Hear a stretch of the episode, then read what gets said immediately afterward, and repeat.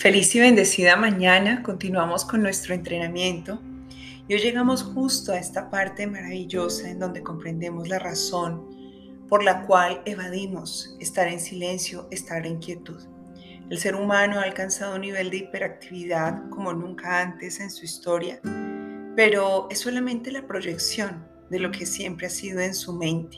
Una mente que no cesa de preguntarse, una mente que no cesa de crear porque precisamente así es la divinidad, crea, crea, crea y recrea.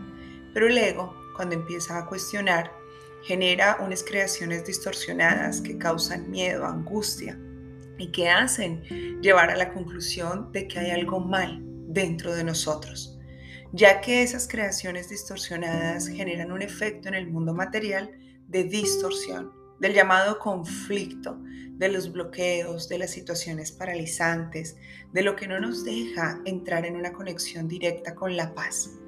Y muchos tienden a crear una configuración que les hace sentir que tienen realmente un defecto de fábrica. Algo está mal en mí.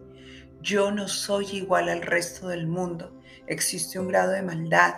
Quizá viene un pensamiento y se mezcla con una idea de algo que parece descabellado y se crean esos llamados pensamientos intrusivos que te invitan incluso a pensar en la posibilidad de ir en contra del amor, en contra tuya, en contra de un hermano, esos deseos que salen de la furia, de la rabia, de la venganza, del rencor, momentos en donde la mente se dispara hacia una frecuencia muy, muy alejada del amor.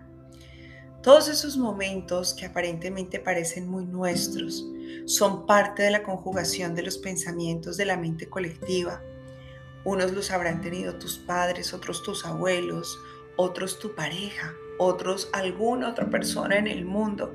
Y recuerda que nuestras mentes no están separadas, ni siquiera en la ilusión. La ilusión asegura que existe tal separación y por eso no toma en cuenta el efecto de lo que causan sus pensamientos en el mundo.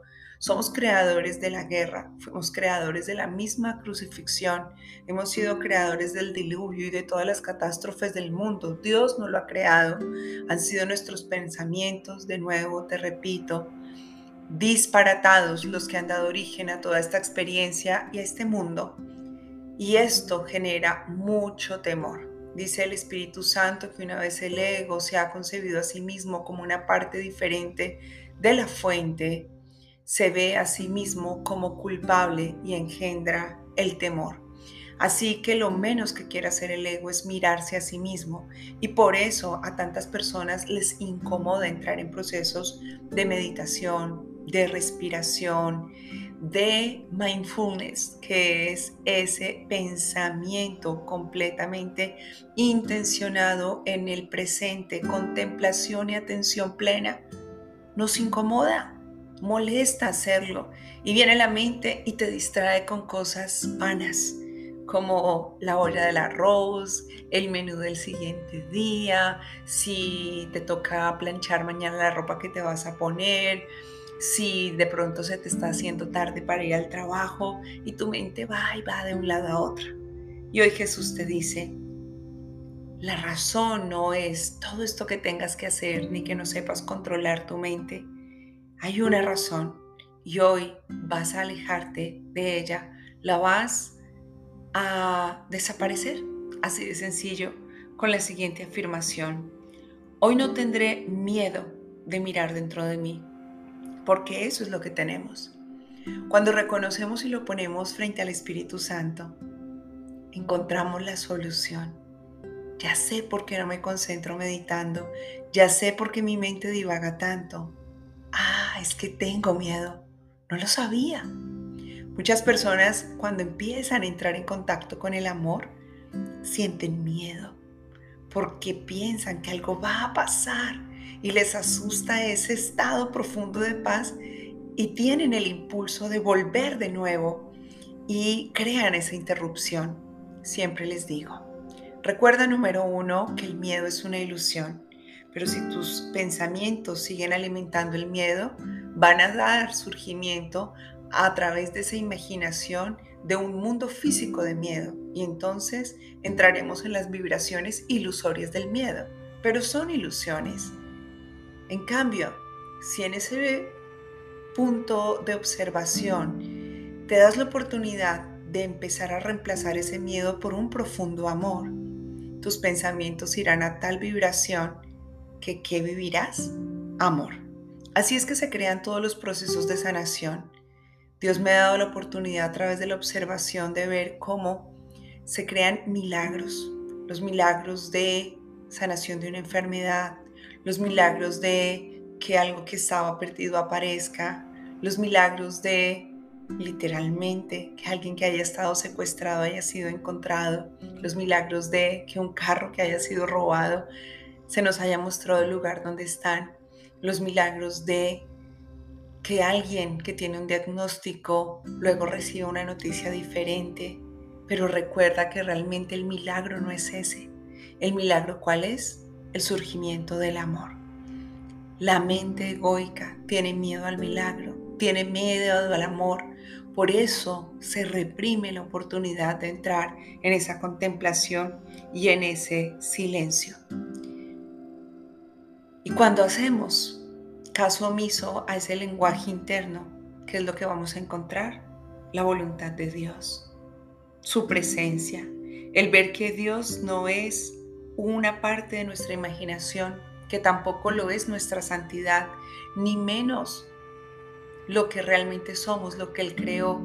Somos realmente su creación, porque no existe nada más que su creación. Y si soy solo la creación de Dios, entonces no puedo sentir miedo. Por lo tanto, aunque quisiera, no temeré ver dentro de mí. Hoy entrégale al Espíritu Santo esta ilusión de miedo. Padre, te entrego la ilusión de creer que podría sentir miedo, de estar en silencio y mirar dentro de mí. Te lo ofrezco. Y mantengamos presente el pensamiento que Él nos entrega en esta mañana. Hoy no tendré miedo de mirar dentro de mí. Y hagámoslo juntos. Veamos dentro de nosotros, en su compañía, dando inicio a través de esta oración. Cierra tus ojos y abre las puertas para entrar en esta conexión. El paso que he de dar hoy, Padre mío, es el que me liberará por completo de los vanos sueños del pecado. Tu altar se alza sereno e incolume. Es el santo altar a mi propio ser. Y es allí donde encuentro mi verdadera identidad.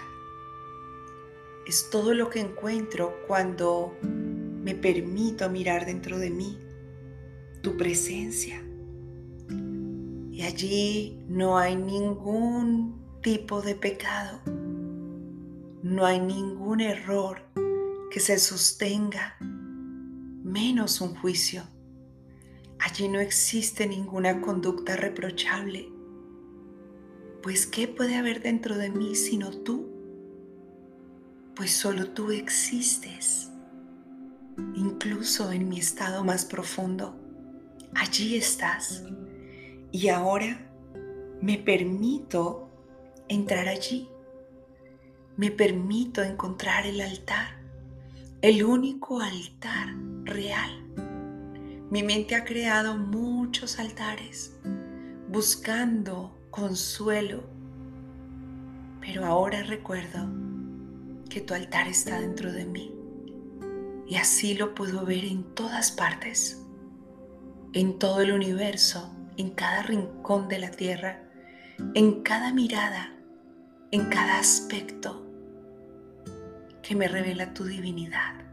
Te veo, Padre, ahora que recuerdo que ver dentro de mí es un acto de amor, es encontrarme con quien yo soy, con quien tú creaste.